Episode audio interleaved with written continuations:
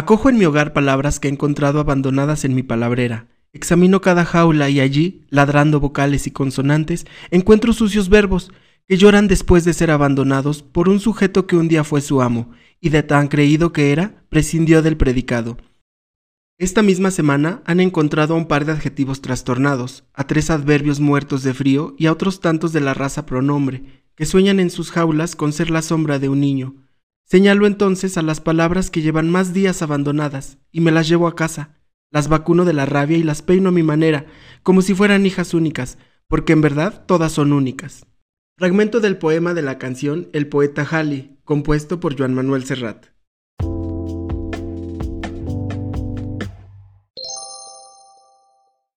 Sean bienvenidos nuevamente a un programa más de Razonarte. Los saludo su amiga Nora, con mucha emoción de estar otra vez con ustedes. De nuevo compartiendo con nuestro queridísimo Emil, que estuvo un poquito ausente. Ya hoy nos deleita con su hermosa presencia.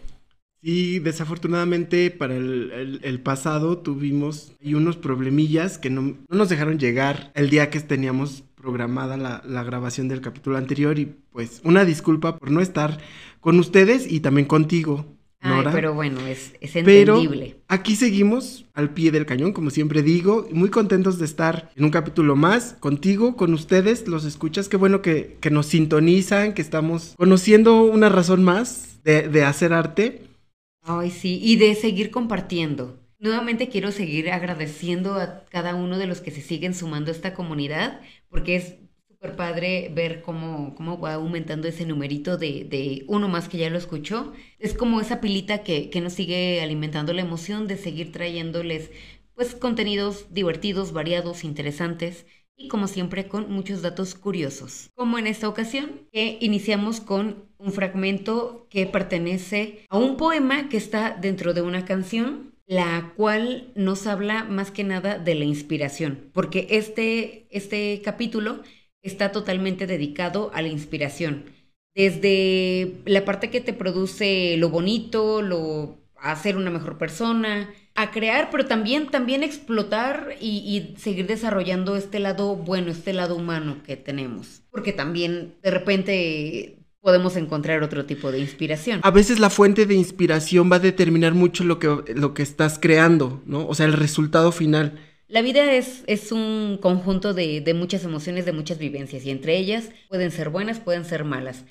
Pero ya también depende mucho de, de uno a dónde se termina como de inclinar más que maldad o bondad, creo que vas hacia lo oscuro, por, así como a términos generales, versus la luz.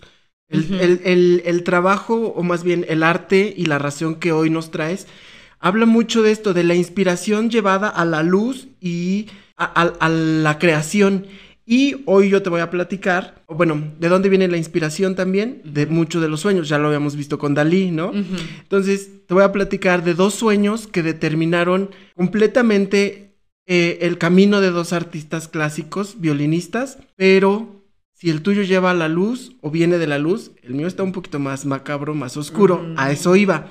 Pero bueno, ¿qué onda con tu con tu canción, con tu poema, que está muy bonito, está dedicado o viene de las palabras, ¿verdad? Sí. Bueno, como ellos al, ser músicos y más Santi Balmes, que es el, vocalista, también guitarrista y quien más le mete a la letra. ¿De quién? Y de, ay, perdón, del grupo musical o la banda musical que se llama Love of Lesbian, una banda catalana que, bueno, lleva muchos años de, de trayectoria pero en especial este, esta canción que pertenece al álbum con el, con el nombre homónimo, que es el poeta Halley, lo lanzan en 2016 y es netamente un, un álbum como de, de, mucha introspección como, como desde ser humano y creador o artista. Entonces cuando llega este momento de, de bloqueo creativo, le, le da así como, como un vacío profundo de, pues ya, ya se me fue, ya no va a regresar, ya, ya no voy a ser artista, porque, o sea, no es, no es de repente que nada más digas, ay, bueno, hoy no se me vino, no, sino que llevas meses hasta de repente hay gente que se bloquea por años. Y le pasa mucho, o bueno, he escuchado mucho esto de los escritores, precisamente. Sí, sí, Porque sí. no es lo, yo creo, creo, que no es lo mismo intentar hacer una canción que dura tres minutos uh -huh. y a lo mejor no tengo en este momento la inspiración, a pensar o a detenerme a ver mi inspiración para crear toda una novela o toda una historia, uh -huh. todo un, o sea, Tan solo, no sé tú, pero cuando te pedían un trabajo escolar y que te decían mínimo mil palabras, tú, ay, ¿qué? O sea, claro, con, con, las preposiciones, con los artículos y todo esto, pues ya mínimo sí. voy a jalar 200, ¿no? Pero para completar todo lo demás, o sea, a fuerza debes de tener el, diccionario, el diccionario normal, el de sinónimos, el de antónimos, porque está canijo. Sobre todo cuando eres una persona que, lees muy poco, pues menos se te van a venir las, las palabras, ¿no? Según Wikipedia y la RAE, en composición artística, inspiración se asocia a un brote de creatividad, porque generalmente, pues, quien se inspira es, es porque va a crear algo, ¿no? O sea, por ejemplo, un administrador no necesita inspiración, porque son las cosas como muy cuadradas, muy procesadas, ¿no? Un paso tras otro. Realmente no tiene que, no tiene ni siquiera que poner el alma realmente sí, es, en, en su trabajo. Es muy mecánico, más mecánico. Exacto.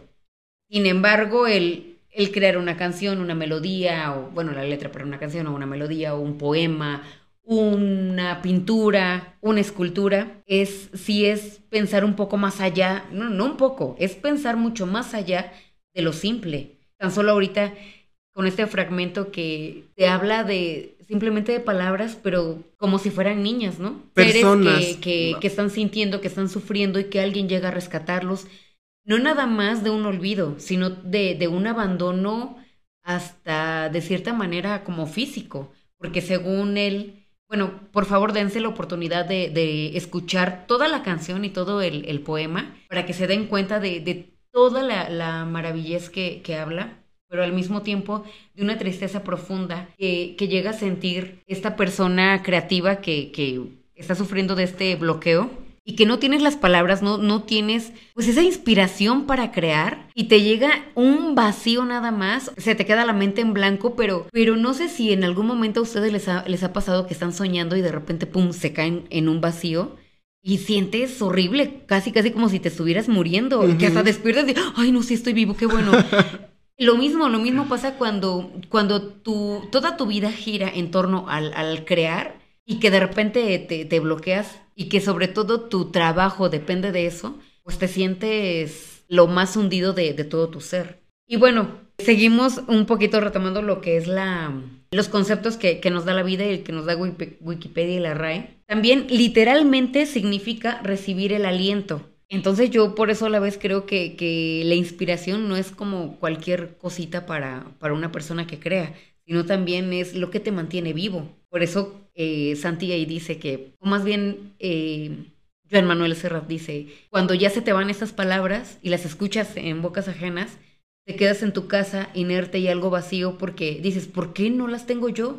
¿Por qué las tiene esa persona? Uh -huh. y, y, entonces más se te viene como el pánico y el miedo de, ¿y si ya no regresan las palabras a mí? Bueno, en este caso, ellos como, como escritores, ¿no?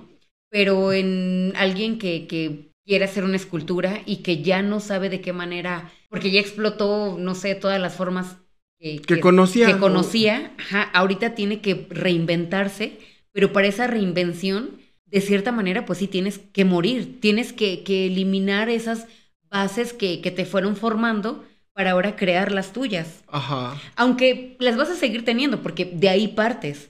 Pero, pero bueno, en lo que llegas a esa reinvención, en lo que vuelves a, a retomar todo, simplemente lo único que tienes en ese instante es un vacío, es tristeza. Al contrario, más que el vacío, no puedes llenar un vaso que ya está lleno. Entonces, de alguna manera es, si llegué a mi límite, si llegué a mi, a mi inspiración, o sea, lo que decías, ¿no? Ya he creado, ya tengo un estilo, o que llega el momento en el que tal vez esto mismo te genera esta sequía de inspiración.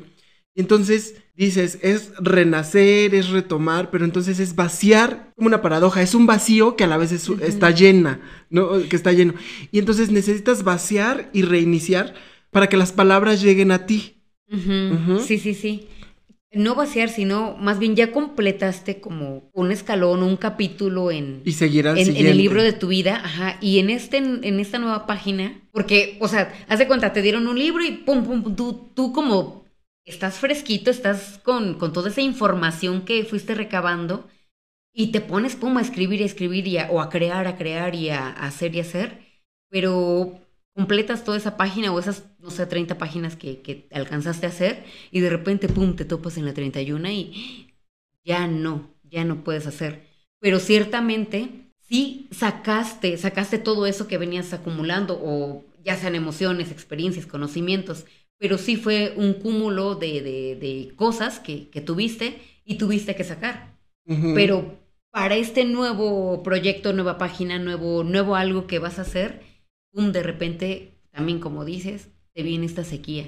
Ciertamente estamos jugando con un, ya estoy muy lleno, lo tengo que sacar, pero también cuando ya sacó todo, al mismo tiempo no es tan fácil. O sea, no es tan fácil. Ay, claro, o sea, yo al año ya tengo cinco proyectos que voy a llevar, porque una cosa es planearlo y otra que el desarrollo se te dé al 100% y lo logres, lo logres, eh, o sea, esa finalidad sí la logres al 100, porque no, no siempre tu inicio, pum, pum, llega bien al fin. A veces ese proceso te lleva un chingo de cosas y en ese proceso hasta inicias otros proyectos y hasta esos los terminas y ese y inicial, sigue el otro. Ajá, ahí sigue. Y a veces nunca lo terminas. Es que también es desprenderse de un mood, de un universo o de una, toda una forma, un ritmo de trabajo o, uh -huh. o, o de mentalidad o, o, lo que te decía como de un mood, porque si estás haciendo una escultura sobre representando el amor, ¿no? Y de repente terminas y ahora tienes que hacer una, una escultura, no sé, sobre la naturaleza. Es como, ay, ¿cómo cambio del amor y de lo que llevo tres meses, por decir algo, haciendo uh -huh. esta escultura y que ya me quedó, y ahora tengo que hacer una de, de, de, totalmente ligada con la naturaleza? Yo creo que sí hay un, hay que una, como una reestructuración sí, para sí. poderte empalmar con el, tu nuevo tema. No, no es tan fácil, o bueno, habrán personas que sí se les hace como muy sencillo el, el dejar ir ese, pero yo creo que... Yo que... creo que es situacional. Habrá momentos en los que pasas tranquilamente y otros en los que te cuesta. Y a todos, y a todos les puede pasar así. Desprenderse, salir de, de, de, ese estado. Por ejemplo, para los griegos es cuando el artista o poeta alcanza un estado de éxtasis, furor poético o frenesí divino. Eso es la inspiración. Ajá. Uh -huh. El artista se, es transportado más allá de su propia mente y recibe los pensamientos de los dioses dejas de ser tú espiritualmente para darle cabida a, los pensamientos de este bueno de estos dioses. Entonces estás bajo un, trance un estado ahí asimilando ese mensaje que, que, te dieron y que tú ahora lo tienes que transmitir ya sea en un escrito en una escultura en un poema en x cosa. Entonces o sea no no eres al 100% tú sino tú solamente eres un mensajero eres un medio que va a transmitir eso y debe llegar un punto en el que ya lo asimilas de, ah, bueno, ya hasta aquí era mi misión, ¿no? Y ya la completé y ahora voy a retomar lo siguiente. Ah, bueno, es que, ajá, eso, eso artísticamente tiene mucho peso, o, al menos a mí me cae al saco porque yo sí soy muy de no saber en qué momento parar.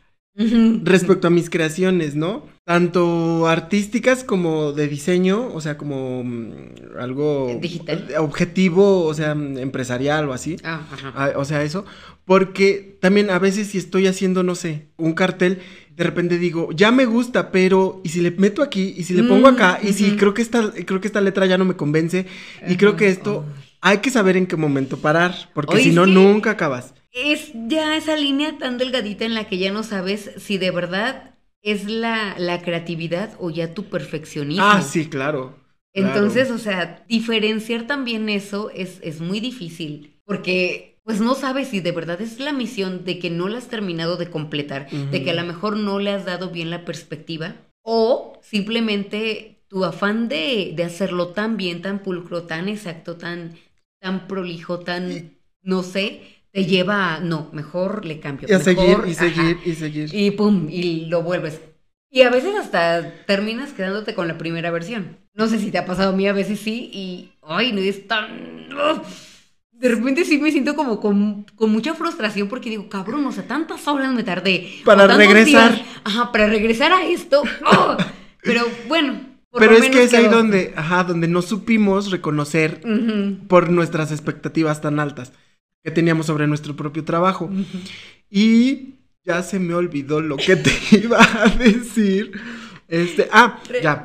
Ya. Pero aquí es donde creo que bien puede entrar lo que dices sobre los, los griegos y esta inspiración que ellos llaman como divina, porque quiere decir que como tú eres un instrumento o como eres solo el emisario, lo que deberías de hacer es entender cuando los dioses te dicen hasta aquí o, o sea, más bien es como, es como decir, confía en la inspiración porque viene de los dioses y en este momento, aquí detente, porque no es una decisión tuya, sino de los dioses. Eso es lo que, lo que... Pero es que a veces los mensajes no son muy claros, entonces... O sea... Sí, sí, tienes totalmente la razón ah, Pero espera, espera, espera. Es que, por ejemplo, Platón, Teócrito, Píndaro y Aristóteles decían que el artista o poeta se transporta temporalmente al mundo de la verdad o comprensión divina y esta visión es la que lo obliga a crear. Es totalmente lo, que estamos diciendo, de que te mandan el mensaje y entonces tú eres el instrumento que lo va a hacer y bla, bla, bla. ¿Y tú crees que de verdad es divina la inspiración o de dónde viene la inspiración?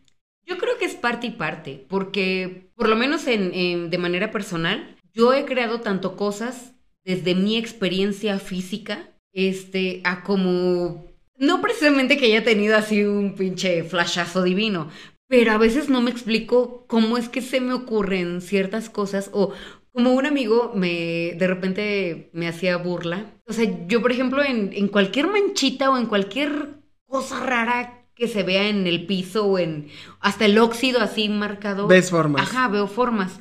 Y luego él o sea, yo me quedaba así viendo un punto y me empezaba a reír, ¿no? Y él decía, ¿qué? ¿Qué? ¿Qué estás viendo? ¿Qué? Y yo, es que mira, hay un pato con un señor y no sé qué. Y él así, ay, Nora, ¿qué, qué, qué marihuanadas estás viendo? Que no sé qué. O luego así me decía como que los aliens me mandaban este, imágenes y cosas así, porque él no lo veía. Pero pues, pues no sé, o sea, a mí se me da, es algo inevitable. Y, y más lo desarrollé porque un, un profesor en la escuela donde mi mamá daba clases, este, él era maestro de artísticas y era muy bueno dibujando y él, bueno, como yo esperaba, salía de la primaria y ahí esperaba en, la oficina a mi mamá. Luego él pues me decía, ay, estás aburrida, ¿no? Ah, pues a ver, mira, préstame un, un papel y un lapicero y me ponía así, o sea, ya sea que me cerraba los ojos o me decía, volteate por otro lado y haz Haz muchos rayones en la hoja, pero muchos, muchos, muchos, así, por todos lados, por todos. Raya toda, toda la hoja.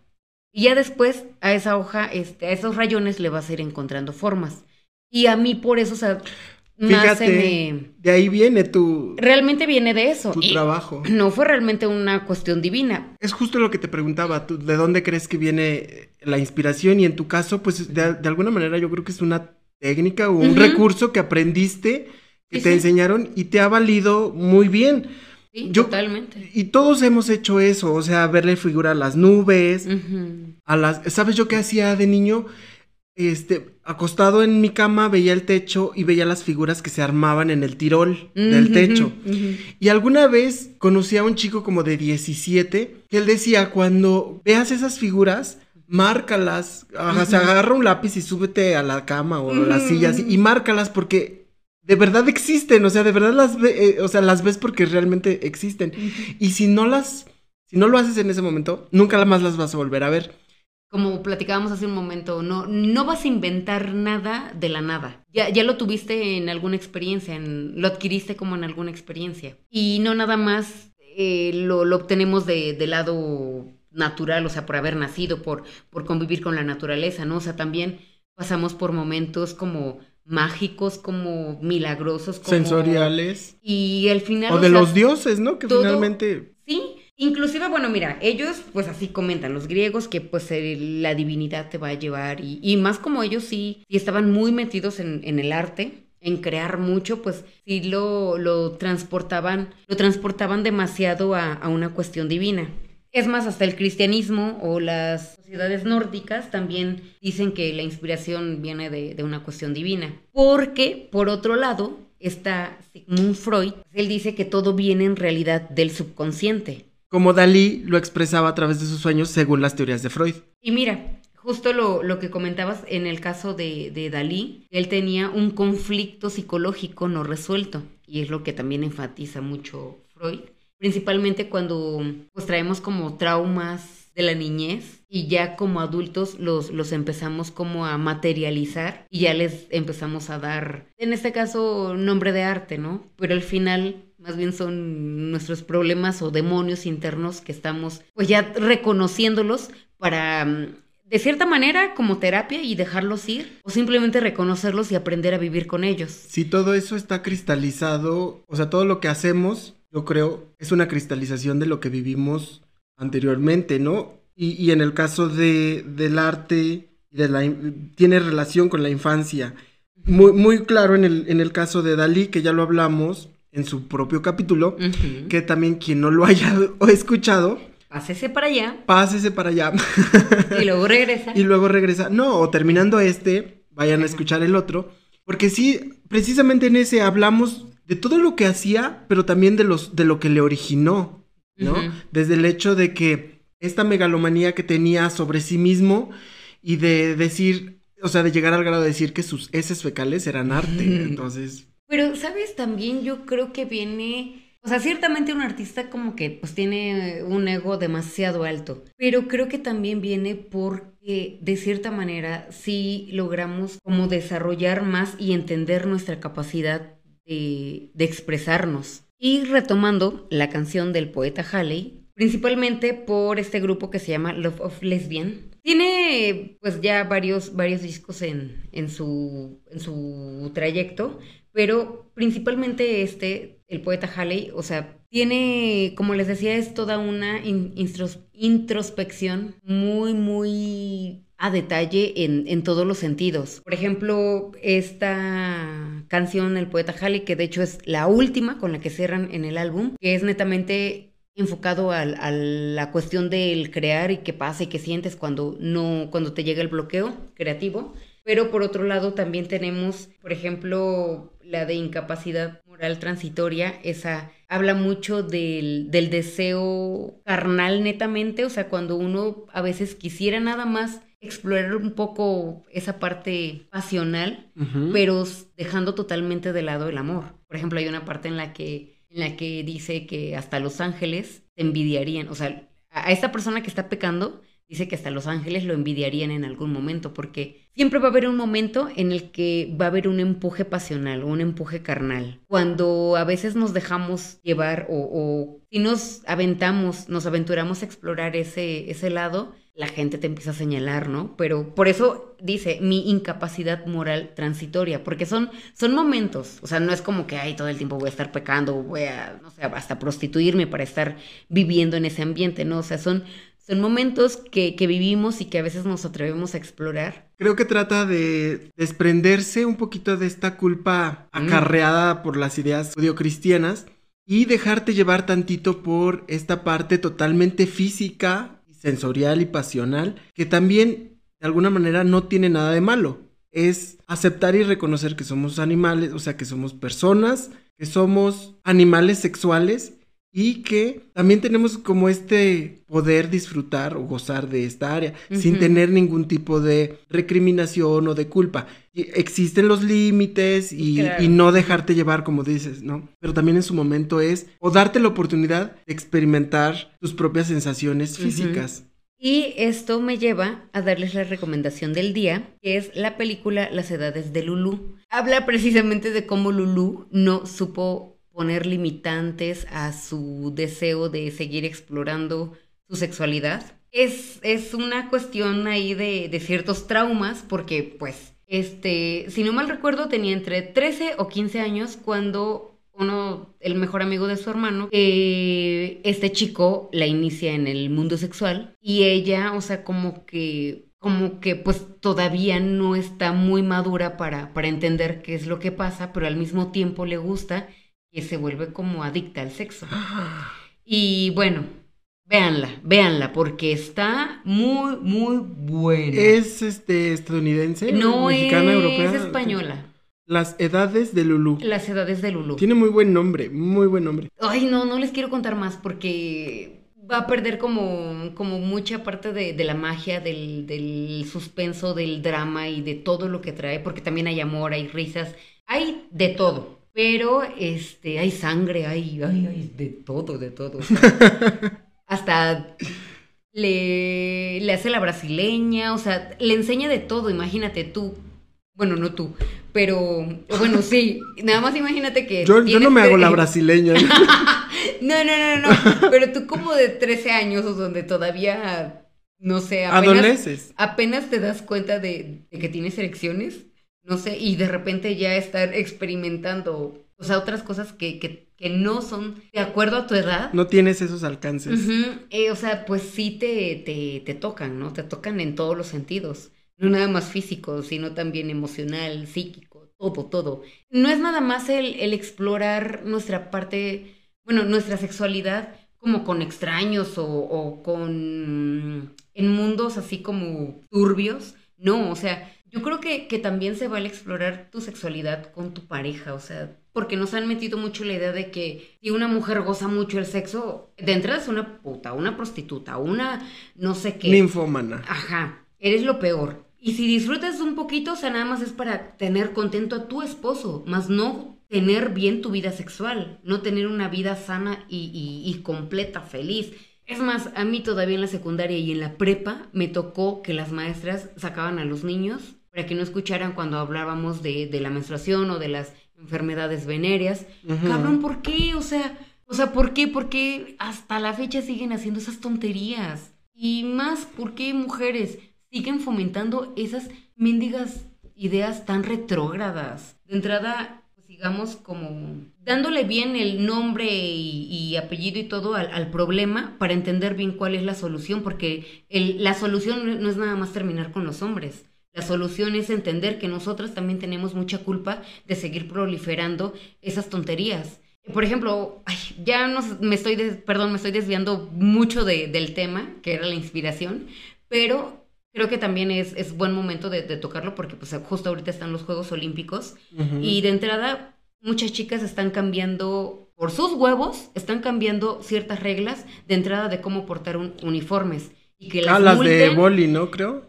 Las de boli, inclusive unas de gimnastas, pero, o sea, lo que sí estuve escuchando mucho y, y- y que no me parece para nada, porque hasta algunos dijeron, ay, pero a los hombres también se les marca. Casi la misma tontería de, ay, a los hombres también los matan. O sea, no. Y de entrada, por favor, si eres hombre y no padeces o no has sufrido esa situación, mejor cállate. O sea, de verdad, cállate, porque no, no puedes hablar de algo que no has vivido. ¿Cuántos videos hay, hay compilaciones de, chicas que se les llega a salir un poquito más el, el labio o se les mete como pinche tanga ahí toda incrustada? Aparte de que no se sienten a gusto. Y netamente, por favor, o sea, también ya vayan entendiendo ciertas otras cosas, otras ciertas cosas, que netamente sí es más para seguir sexualizando a la mujer. Y el hecho de que de entrada te, te multen o te limiten porque no estás a gusto con el uniforme que estás ocupando, porque estás mostrando más de lo que a ti te gustaría, cuando se trata de tu cuerpo, por supuesto que estábamos en nuestro derecho de, de decir no lo voy a usar y yo voy a elegir mi uniforme, porque una cosa es lo que me cubre mi cuerpo, pero otra, cómo voy a, a desarrollar el o a, a llevar a cabo la, la práctica del deporte. Y si a un hombre no le entorpece usar una bermuda o un leotardo completo, Porque a la mujer sí. porque a la mujer sí. Eso. Aquí en Razonarte apoyamos esta lucha y, y esta decisión que tienen, que están teniendo las, las atletas para defender su postura y que no se les sexualice. Porque al final están, están, siguen resguardando su integridad física Claro. y, y mental. Tan solo cuántos documentales hay de niñas que han, han acusado desde el propio entrenador hasta el doctor que las atiende, porque les decía, a ver, es que tienes que abrir un poco más las piernas para que yo pueda revisar. Y obviamente entre esto y el otro, ahí ya se me fue un poco más la mano.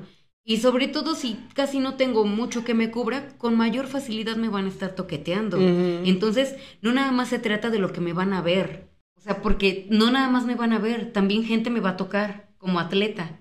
desde mi entrenador, el doctor que me va a revisar y ahorita con lo del COVID, los que les van a hacer las pruebas. Y la verdad es que sí, sí usan cualquier tontería mínima para, para estarnos tocando de más. No minimicen el hecho de, ay, es que, ¿por qué te quejas de traer un traje de baño si en la playa usas un traje de baño? Bueno, pero en la playa nadie me toca, a menos que yo lo permita. Pero en este caso sí es diferente porque tengo, aquí sí me obligan a que los demás me tienen que, tocar, con el pretexto de, es que es por tu bien, es que te vengo a checar para que no te pase nada. No nada más la, la agresión puede venir de un hombre, también de mujeres. En una ocasión en, en un concierto, me tocó que, obviamente está la mujer policía, pero me dio un mendigo apretón en los senos que le dije, oye, una cosa es revisión y otra cosa es un pinche manoseo. O sea, sí pasan muchas cosas.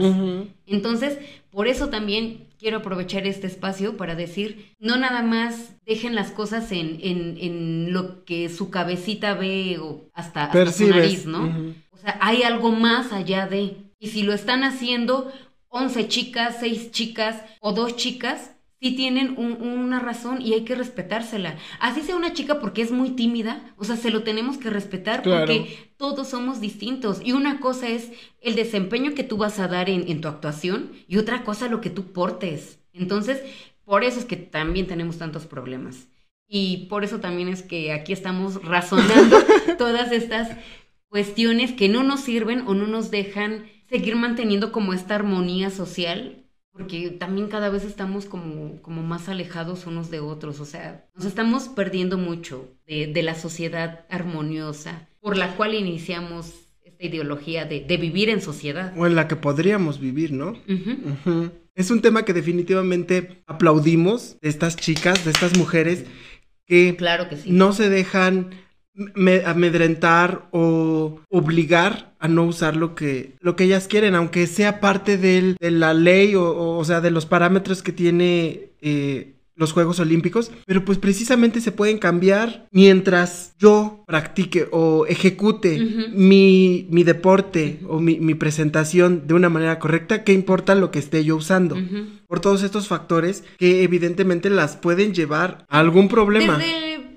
desde el momento de sentirse incómodas a otro problema mayor. Uh -huh. Vamos, tampoco van a llegar con, con algo que les entorpezca, ¿no? O sea, también lo van a hacer de acuerdo a algo que les permita. Sí, la funcionalidad. Dices, exacto, poder desarrollar bien su, su rutina. Pero bueno, una vez sacado todo mi coraje y enojo, es que, ay, o sea, Uy, de veras que cómo me, me revienta el hígado cada que salen con una tontería de, ay, pero es que no le pasaba nada. Ay. O sea, si siempre vamos a estar minimizando, entonces cabrón, que valga madres todo y pues todos dense en la torre, todos contra todos. Claro. Simple y sencillamente. O sea, si todo el tiempo vas a estarle buscando una justificación para el no, en lugar de, ah, ok, sí, también puede ser tampoco vale la pena este programa y ya no vamos a hacer nada. Y tampoco el presidente y entonces no vale nada y ya, repito, todos contra todos. Pero no, no es el caso. El caso es buscar la fuerza, buscar la inspiración para tratar de seguir siendo mejores personas. Y, y, y, es lo que también hacen estos chicos de Love of Lesbian en cada una de, de sus canciones, dejar ese mensaje de, pues si te caes, no pasa nada, levántate, límpiate las rodillas y anda. Y el hecho también de que si en algún momento te quedas sin inspiración o te quedas sin palabras, no te frustres, no, no te detengas, no cambies de, de, dirección, ¿no? Tal vez vele por otro lado, que siempre viva esta esperanza de que, al, de que mañana vas a hacer las cosas mejor, que vas a retomar tu trabajo, vas a retomar tu inspiración y te va a salir algo bien chido. Uh -huh. Y esta canción, ¿por qué? Si es de Love of Lesbian, que tiene que ver con Joan Manuel Serrat, explícanos por qué Es una así. canción poema. De entrada, Joan Manuel Serrat es un gran icono literario y cultivador de inspiración para los españoles, pero hasta los jóvenes, ¿eh? o sea, sí, hasta la fecha. Por toda su trayectoria, ¿no? Uh -huh. Más o menos como por 2015, 2016 me parece, sacan una... O sea, antes que este disco. Ajá. Ajá. Sacaron una versión de Mediterráneo, es una canción muy icónica de Joan Manuel Serrat, y resulta que es como un himno entre, entre los jóvenes artistas. Artistas. Y aparte de que en esa versión colabora con muchos, muchos músicos, pero siempre como que también manteniendo el, tonito de, la propia canción de Mediterráneo. Ellos al, al ser un, como una referencia muy, muy, muy entrañable y muy significativa para ellos, también al mismo tiempo la hija de Joan Manuel Serrat, quien se llama Candela, es súper fanática de, de Love of Lesbian. Entonces, ella hizo el conecte ella fue de la puente. banda, ajá, la banda con, con su papá. Y bueno, después de varias pláticas, correos y bla, bla, bla, ya concretaron una cita y el día que se vieron, llegó este señor ahí al, al estudio, escuchó la canción un par de veces y dice lo que comenta Santi Balmes en, en una entrevista que dio para el Universal. Después de 15 minutos, este, les dijo, a ver, permítanme, ya lo tengo. Entró, escribió, después de 15 minutos grabó y ya tenían toda la canción completa. Porque, Wow. o sea, es eh, la, la parte de versos de la canción que, que Santi escribió, Escribió. Y por otro lado, o sea, sigue la, la pista musical y hasta el, hasta el, final, hasta el final del, del poema sigue la, la misma pista, pero ahí ya es donde entra... O sea, en la Entra- misma pista termina la canción y empieza el poema de Ajá, Joan Manuel Serrat, así es. Que habla sobre... Pues del rescate de, de las palabras. Entiendo que habla como de lo entrañables que pueden ser las palabras en el mood en el que las está poniendo como personajes. Sí, sí, totalmente. O sea, como personas que sienten, no simplemente como palabras vacías, sino como personas que sienten que, que viven y que en esa convivencia que, que tienen te van a dejar algo. Pero también llega un momento en el que las haces, las pules, las, las dejas tan bonitas que pues a veces las, las toman otras personas y te llega como que ese, ese recelo que está ahí mismo dice como con lo que amas con cierto egoísmo, o sea que cuando quieres algo y no lo quieres soltar y nada más lo quieres para ti y todo eso, que a la parte también va un poco con, con lo que decimos mucho de los artistas con su ego tan, tan grande y que siempre quieren esa, ese reconocimiento en su trabajo, también el, ah, mira, es que este poema o este escrito fue hecho por tal persona, ¿no? Las palabras que utilizaste para tu poema o tu creación literaria te quedaron tan bonitas que les agarras un, un cariño, pero no te das cuenta que no son tuyas. Y escucharlas en otra persona te da como... te alegra y te enoja contigo mismo. Tienes esa, esa lucha de sentimientos, Ajá.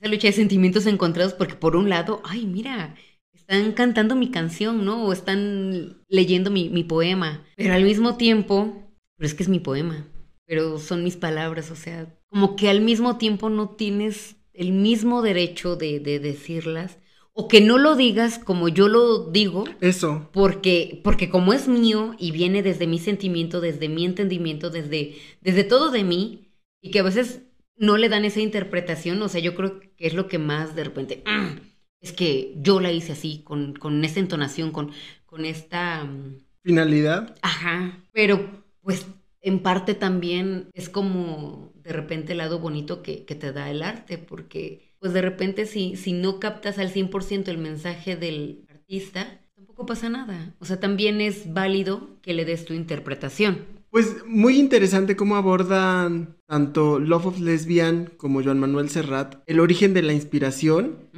y el uso, el uso de tus recursos, si no es ahora, mañana, pero no pierdas la esperanza y las palabras siempre llegarán a ti, ¿no? Por ejemplo, perdón, no sé si lo mencioné, pero el inicio de la canción, la, la estrofa inicial es Me atraparás al vuelo y nunca a la pared.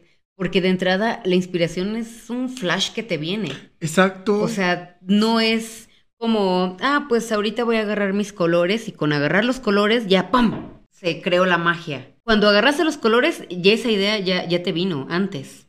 Cuando agarraste, no sé, las tijeras para crear un vestido, la idea ya te vino antes. Cuando imprimiste tu periódico, la idea ya te vino antes. O sea, no es algo tangible, no es algo que puedas encontrar como un tesoro y que lo puedes colgar para en cualquier momento verlo. Ah, sí, claro. Pum, ahí lo tengo y otra vez voy a crear.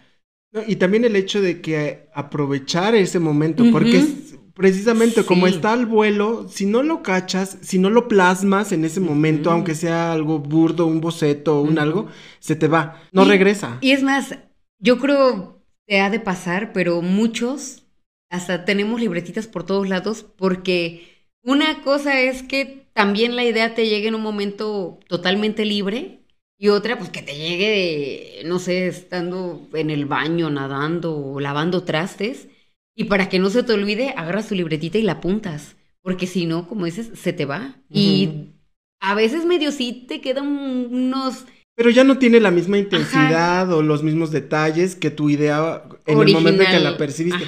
Yo lo que hago es grabar eh, notas, ah, notas de voz. Pienso, se me ocurre o vislumbro algo y digo, así como, como me lo imagino, en ese momento agarro el celular y lo empiezo a grabar, porque si no, ya tal vez mañana o después lo paso a, un, como al boceto y procuro pues ya después de empezarlo a hacer ya de manera bien hecha, pero de entrada sí es agarrarlo al, al, en el aire, porque si no, se te va.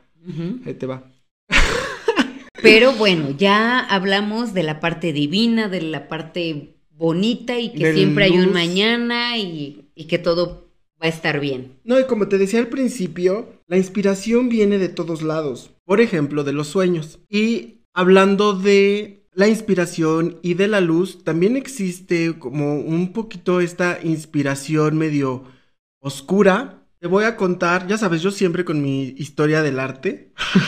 Bueno, es que ya lo hemos dicho y desde el inicio quedó plasmado, tú eres la parte más histórica. Histórica. Y tú la social. y yo la social. Y yo te voy a hablar del diablo, de Lucifer, de la luz, estrella de la mañana. Qué mello. Porque este, también la inspiración puede venir de ahí, ¿eh? Sí. Te voy a hablar de Giuseppe Tartini y de Niccolo Paganini, y no precisamente porque estos dos hombres sean, hayan sido personas malas. Al contrario, eran virtuosos del, de, ambos eran violinistas y eran virtuosos de, de su instrumento y de su práctica, que simplemente se agarraron del lado diabólico, o sea, o, de un ente para generar una leyenda y para generar algunas piezas, ¿no? Y, y, yo creo que, pues, como ya lo hemos mencionado, o sea, todo parte desde su ego porque ya eran virtuosos, ya eran muy buenos, pero querían ser lo máximo, ¿no? Viene esta parte también de acompañando al ego, no solo por mi música, sino por, al mismo tiempo que Dalí, crear una leyenda, un personaje que vaya más allá de su obra y, de su, y de su vida, porque generaron eh, una leyenda que subsiste hasta el día de hoy. Pero bueno, el tema es que la historia detrás de, de Tartini inicia con un sueño. Resulta que Tartini es un músico italiano el mejor violinista y compositor en su tiempo. Él eh, nació en 1692. A él le corresponde el tiempo de la música barroca.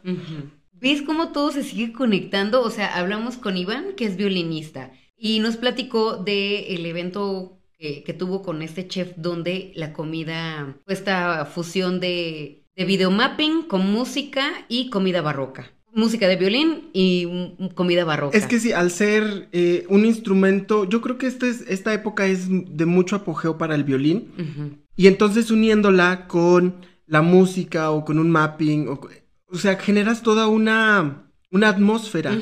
Y es esto de la época barroca y, la música, yo creo que es como muy rica. Que tiene como muchos elementos o, trabaja con, con muchos elementos que, te dan como para muchas cosas, ¿no? La música. Sí, o la dificultad de las piezas que, que, se tocan en, eh, bajo, el, bajo el estilo barroco, ¿no? O la época barroca.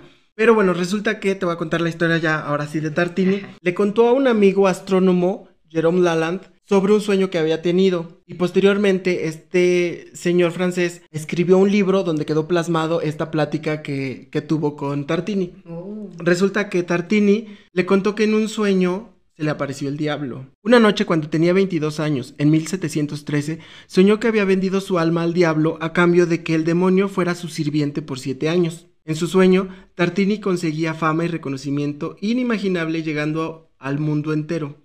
Un día Tartini, esto es todo es parte del sueño. Un día Tartini habla con el diablo y le dice, con que eres muy bueno para todo y con la intención de desafiarlo porque ¿quieres? O sea, es como que el diablo le dijo, ¿quieres que yo te sirva? Que yo sea, hacer de mí lo que tú quieras, por así decirlo. Es que, wow, se me hace, obviamente fue una trampa, ¿no? Es un, pues sí, obviamente el diablo te va a poner trampas Ajá, y te sea, lo va a y- pintar de bueno, pero al finalmente se está quedando con tu alma.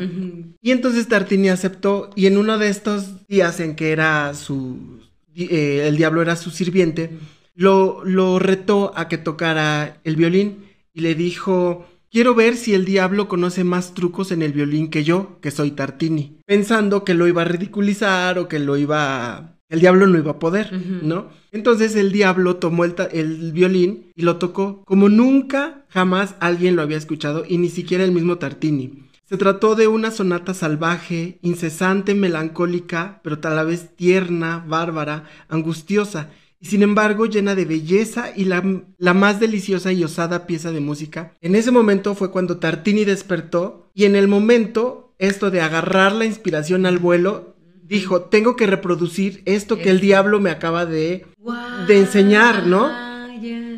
Y se puso a, pues a escribir o a componer esta, e- e- esta pieza. Oye, o sea, y entonces fue de oído, ¿no? Porque él nada más lo escuchó en su sueño y, y con esos Bueno, cuenta que vio. No, es que también, o sea, trató de recordar los distintos pasajes que el diablo le había, eh, acababa de tocar para él, pero pues a pesar de su esfuerzo no pudo reconstruir por completo la obra. Ajá. Ma- eh, en este libro dice, la sonata que escribí entonces es por lejos la mejor pieza que jamás he compuesto, el llamado Trino del Diablo, pero la pieza que yo compuse es infinitamente inferior a aquella que el diablo tocó para mí en mi sueño. Aquella que me conmovió es tan grande que habría destruido mi instrumento y habría dicho adiós a la música para siempre, si hubiera tenido que vivir sin el goce que me ofrece. O sea, por más que intentó, obviamente no pudo reproducir lo que, lo que el diablo le había mostrado. Ajá.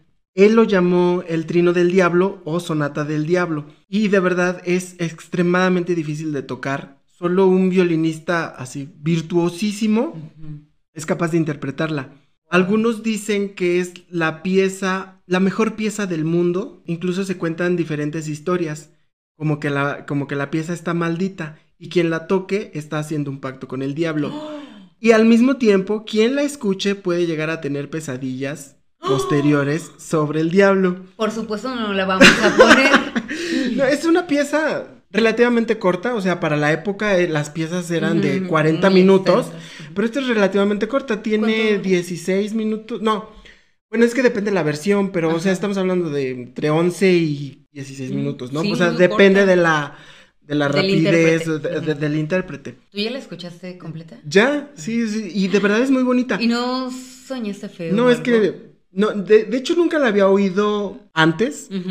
Esto, la verdad, este es un aporte de un amigo violinista Oh. que probablemente, ¿por qué no? Tal vez esté más adelante con nosotros. Por cierto, un saludo a Carlos Ramírez. Y este, él me estaba contando sobre, sobre esto y de, de ahí vino la idea de, ah, ok, lo voy a meter en el, en, eh, como tema en el podcast. Entonces no conocía la obra, pero ya para, para Oh, esto ya la, la escuché y de verdad es muy bonita.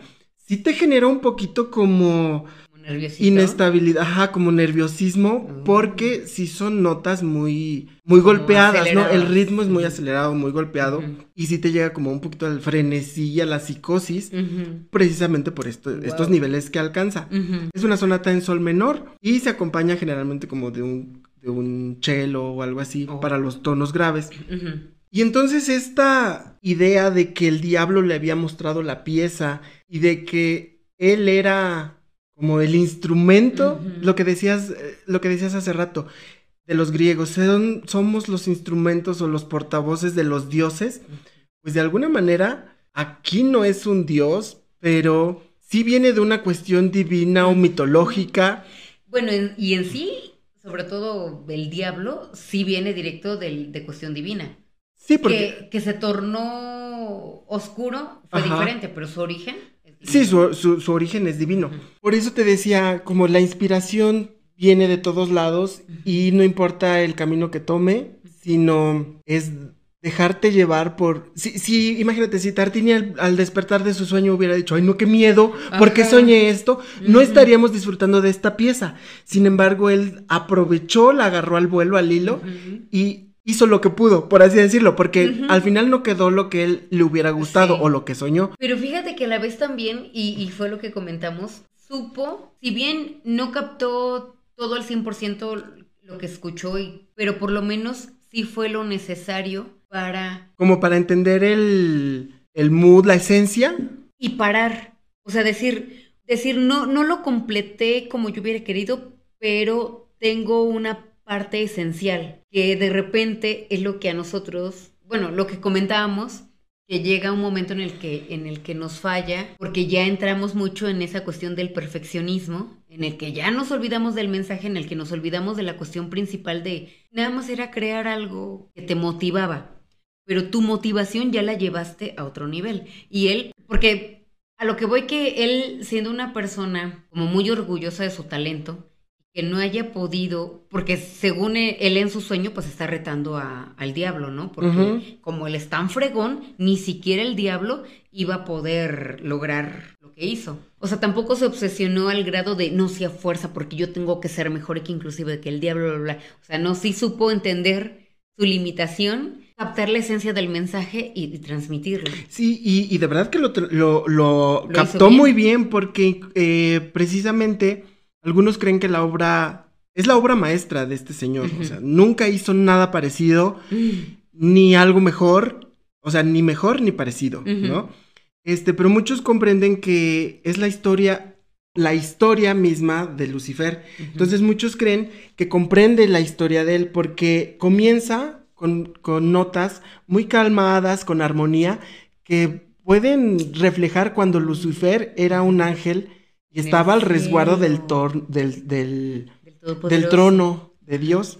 Luego viene el intermedio, que es lúgubre, se representa con, eh, por ejemplo, con los sentimientos de envidia y su expulsión, ¿no? Del, del, paraíso o del, cielo. Y finalmente termina, la pieza termina con un final este, ruidoso, eh, que obviamente es lo expresado por el odio y el dolor que caracterizan al infierno. Ya la catástrofe en la que se convierte, ¿no? Exacto. El haber perdido el reino de los cielos. Y sí, te decía que yo no la, no la había escuchado, la escuché ahora para el tema, para el programa, y sí encontré eh, eh, bien definidas estas partes de la calma contra el... contra... O sea, como cualquier historia, el inicio, el máxime y, la... Y el desenlace. Y el desenlace. Haya sido un delirio o un sueño lo que, lo que vivió este hombre.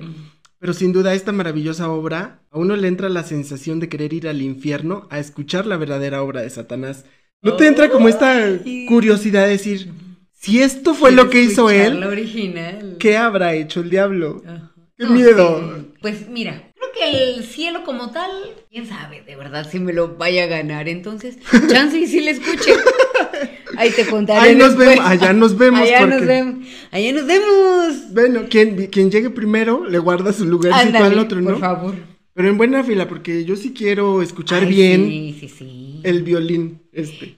Probablemente eh, esa parte de, de catástrofe, esa parte tan intensa, pues yo creo que también es un poco por dejar tu hogar, porque creció ahí como, como su hogar, ¿no? No, no, fue nada más como un adorno en la casa, sino era su hogar y era una parte fundamental, era el, el consentido, o sea, y de repente, pues... Ser desterrado. Tu todo adorado te dice, ya eres nada y vete de aquí. Te hace ahí todo un pinche vórtice de sentimientos y principalmente eh, malos, ¿no? No fue nada más decir, ay, ya no me quiere mi papá y me siento triste, sino fue como de, o sea, te di lo mejor de mis años y así me pagas.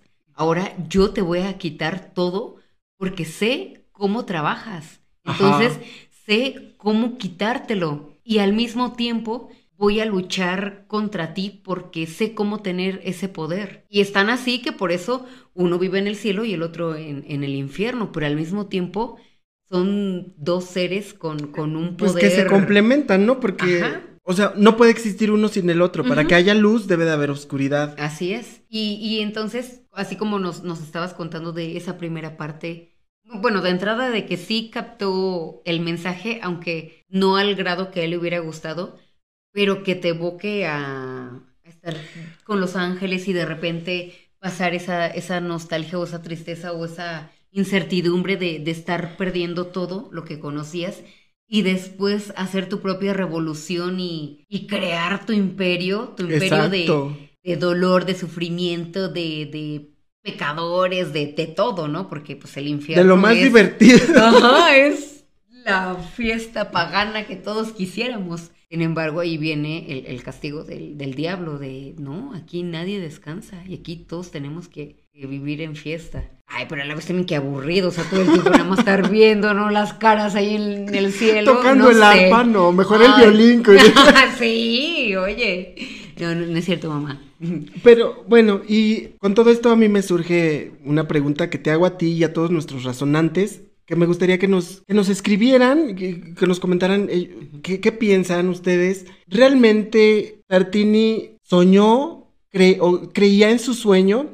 ¿O habrá sido una leyenda que él mismo se inventó para darle esta connotación a la pieza? Pudiera ser que efectivamente fue su estrategia de merca para, para elevar su estatus. no sé, o sea, yo creo que, que sí tuvo un sueño, a lo mejor no, no precisamente fue el diablo el que se le, el que se le presentó. Tal vez fue su misma, su mismo demonio. Justo eso te voy a decir, el subconsciente que, del ajá, que hablabas. Exacto, porque, repito, o sea, los artistas de repente tenemos el ego tan por los, por los cielos que nos olvidamos mucho de la parte humana y entonces queremos estar sobresaliendo por encima de todo a costa de todo. ¿Cuántos no han, han inventado historias de que, que, ya después se comprueba que no fue cierto, que en realidad nada más fue el puro chisme para, ya sea la obra de teatro o, o como por ejemplo Ozzy Osbourne? Él también hay como muchas teorías, aunque él no las ha inventado por su cuenta, sino otras personas se las han adjudicado, más que nada por el estilo de vida que lleva y que aún siga vivo y que supuestamente le han hecho análisis y que tiene la mejor salud que tú y que yo. Entonces son como de ese tipo de, de cosas que ya sea algunos han dicho no es que le vendió su alma al diablo y por eso es que va a vivir, tiene vida eterna. Y otros han dicho que no, que él proviene de los aliens, que en su ADN tiene ahí un, un, componente extra que lo hace que aguante y que esto y que el otro y que bla, bla, bla. El bla. gen de la eterna juventud, dices.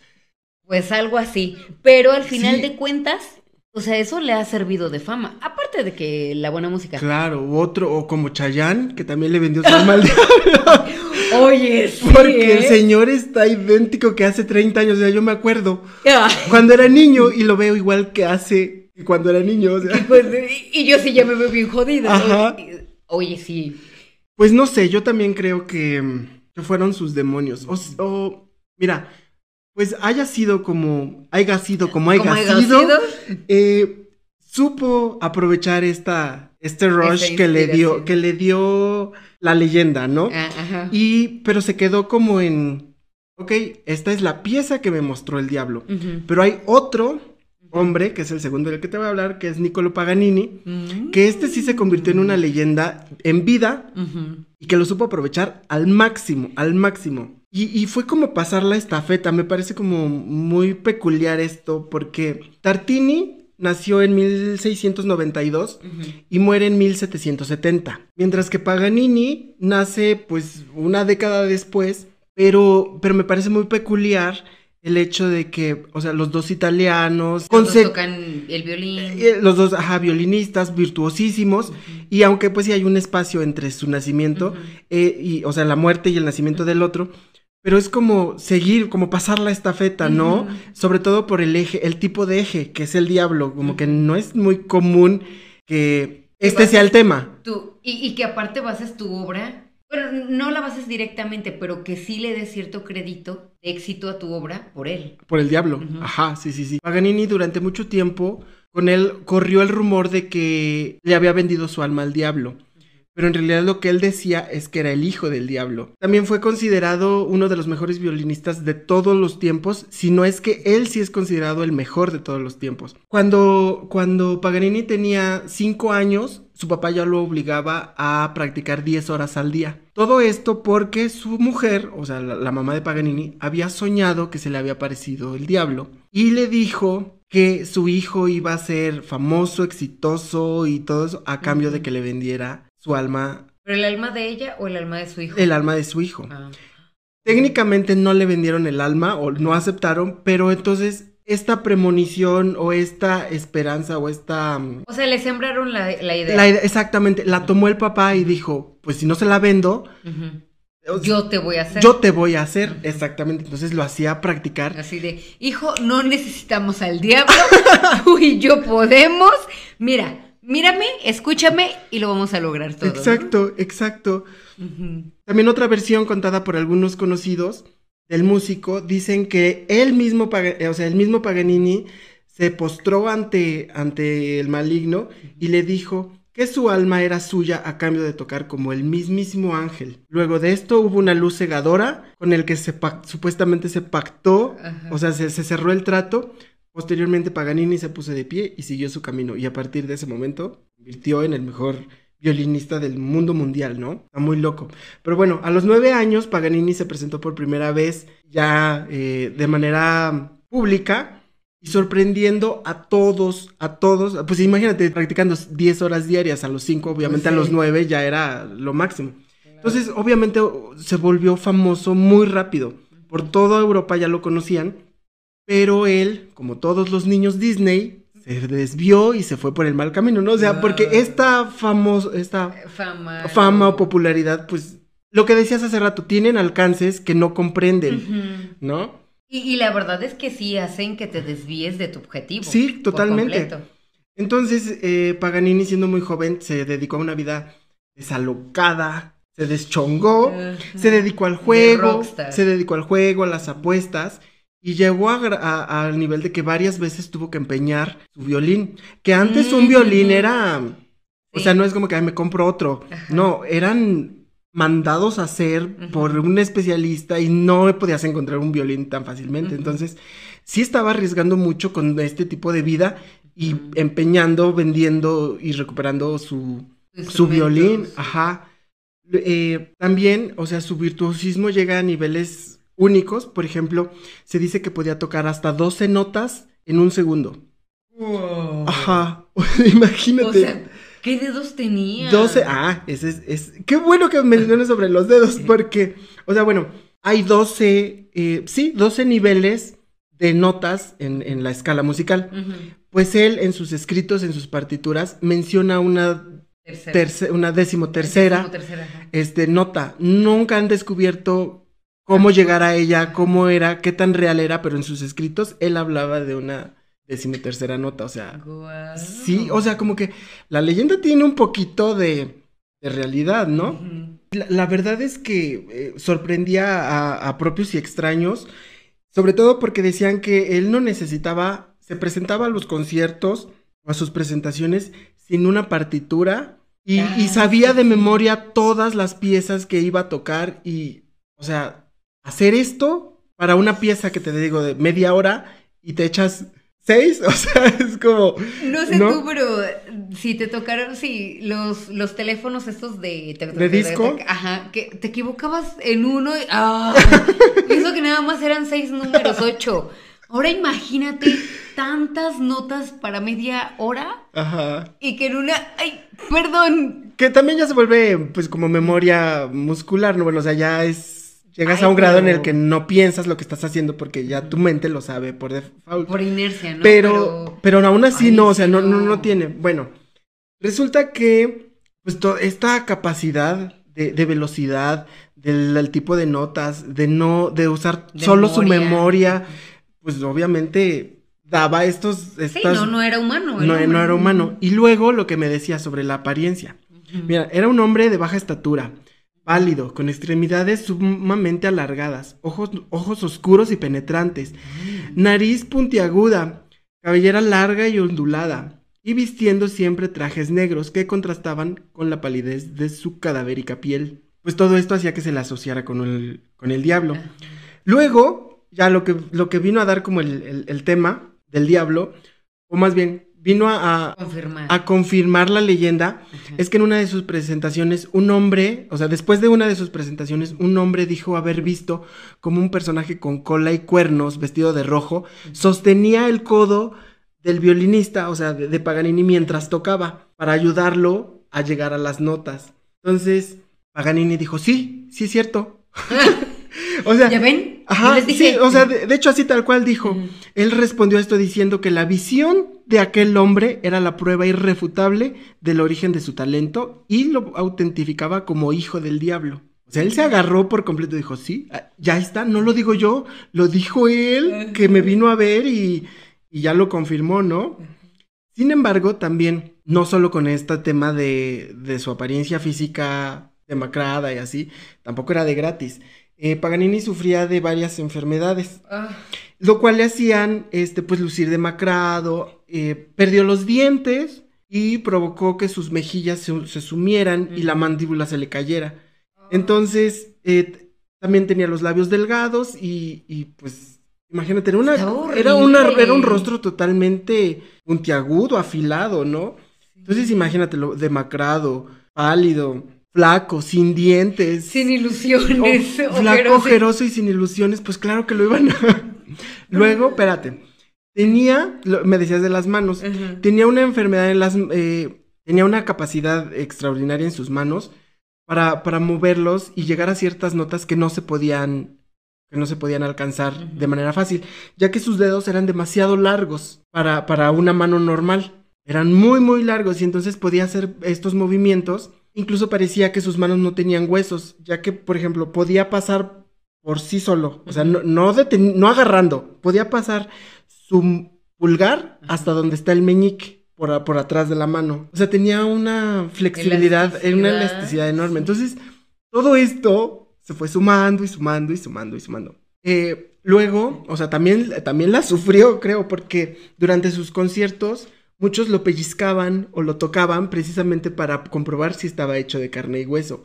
e incluso él en algunas ocasiones yo creo que llegó a un nivel en el que ya estaba cansado, harto también, porque él mismo publicaba o mostraba cartas que le mandaban sus papás para demostrar que sí había tenido padres humanos.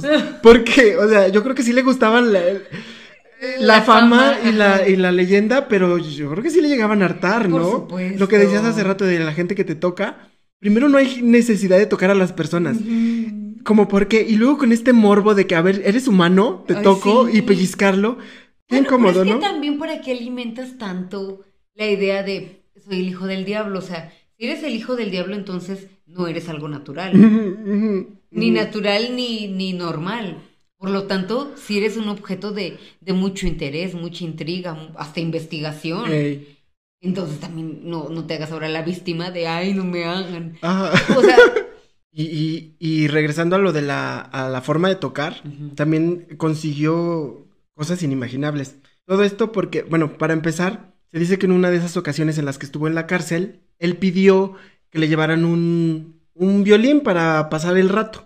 Entonces el, carcelero, para burlarse de él, le llevó un violín con una sola cuerda. ¿Y cuál habrá sido la sorpresa del, del carcelero que en cuanto se dio la vuelta y empezó a escuchar, parecía que... o sea, sí, Paganini estaba interpretando una melodía con una cuerda y parecía que era el concierto completo con las cuerdas perfectas del mundo, ¿no? Y luego, esta misma hazaña la volvería a repetir en una de sus presentaciones. Una vez, mientras estaba en, una, en, un, en un concierto, eh, él estaba tocando cuando de repente se tronó una de las, una de las cuerdas. La orquesta se detuvo pensando pues que pues él se detendría y iba a, cambiar de instrumento o, a detenerlo, ¿no?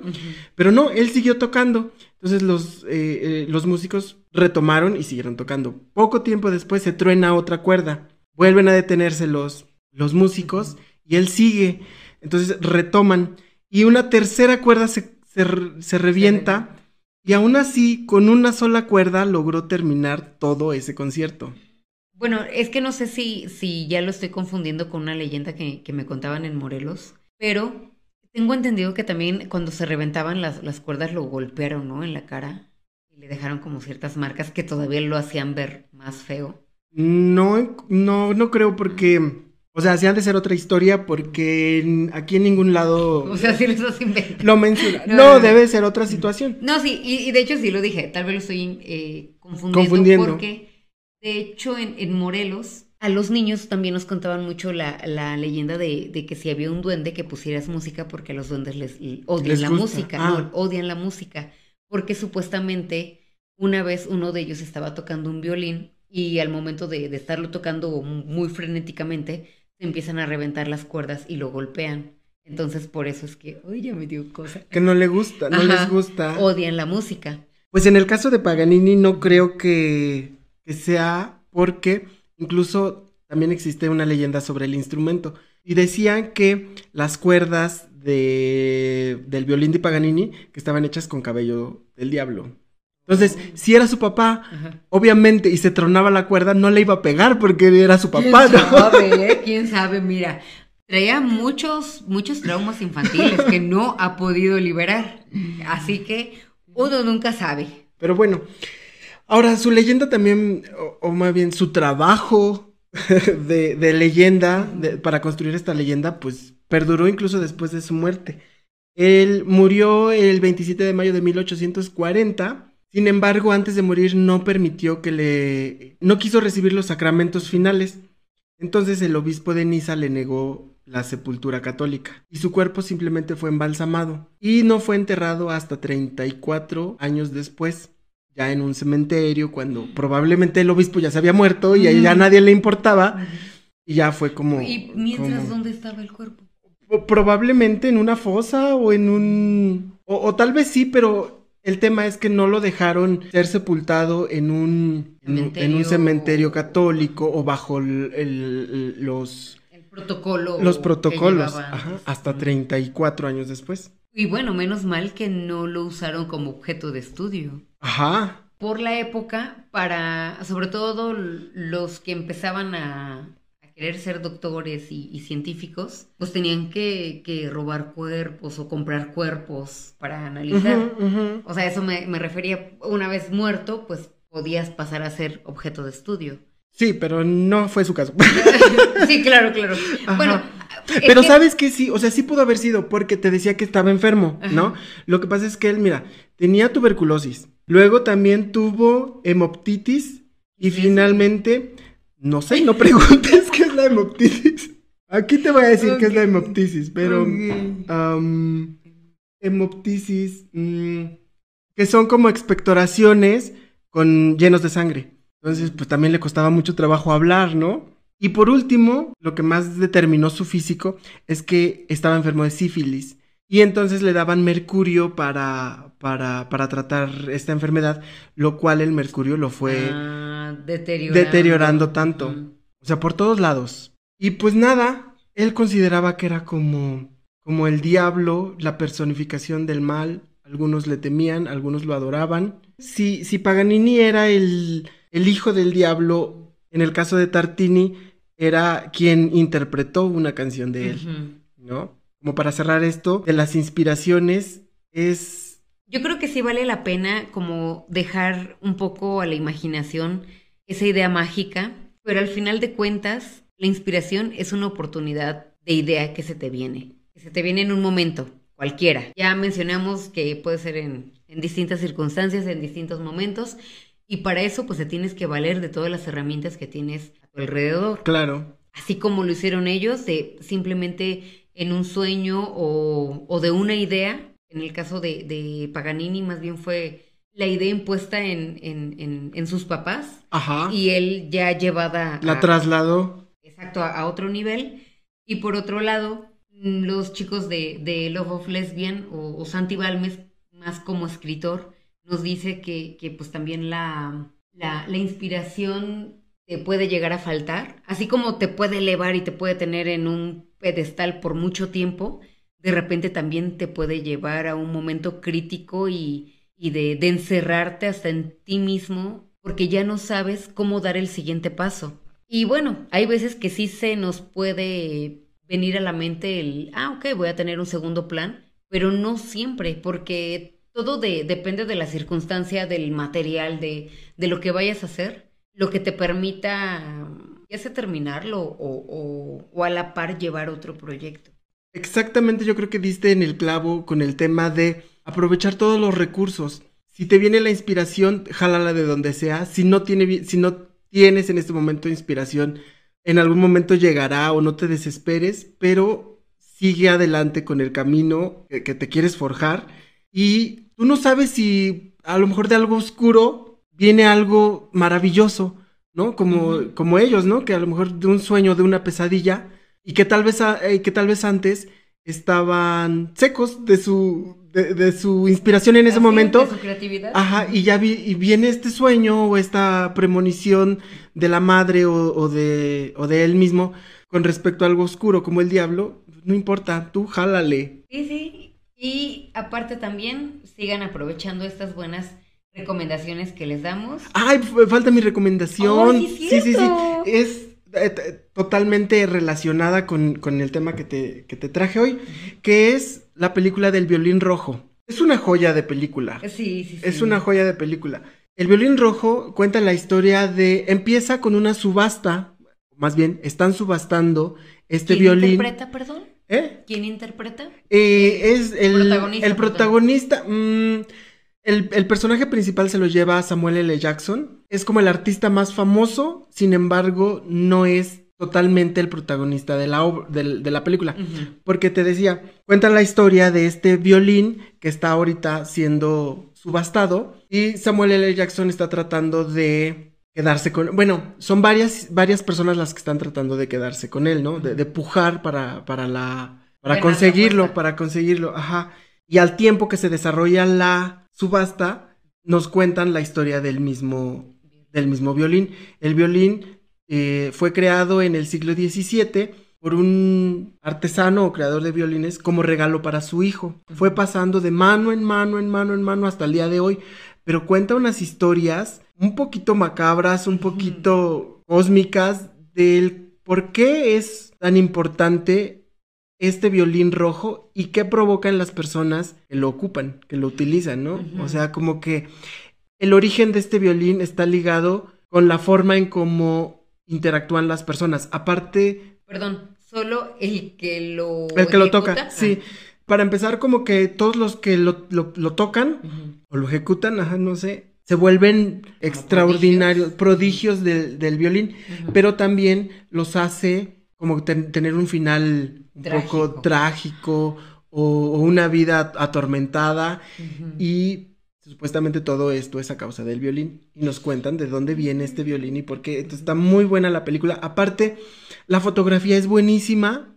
Ayer, yo nunca me había dado cuenta de eso, hasta ayer que la volví a ver. Tiene una fotografía impresionante, impresionante. Sobre todo por el tema de que como, como abarca diferentes épocas, o sea, te digo, viene desde el, desde el siglo XVII, pero las historias que abarca son de hasta, la, hasta la actualidad. Así como nos habla de Francia, nos habla de China, nos habla de... Anduvo por todo el mundo. Por todo el mundo anduvo este, este violín y la fotografía que, de verdad, buenísimo. Aparte que está hablada en cuatro idiomas. Sí, y hay un plot twist al final que te bota los cerebros, eh, los, los sesos, ¿no?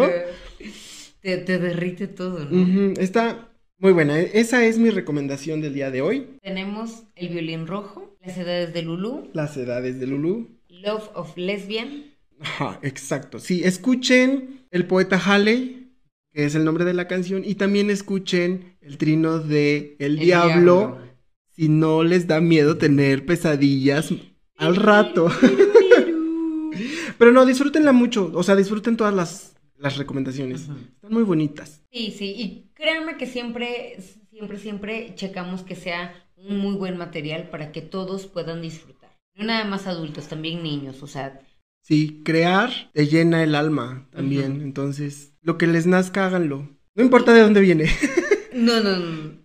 Bueno, siempre y cuando no termine siendo algo no, muy No importa de dónde viene, pero sí fíjate a dónde vas, ¿no? Ah, sí.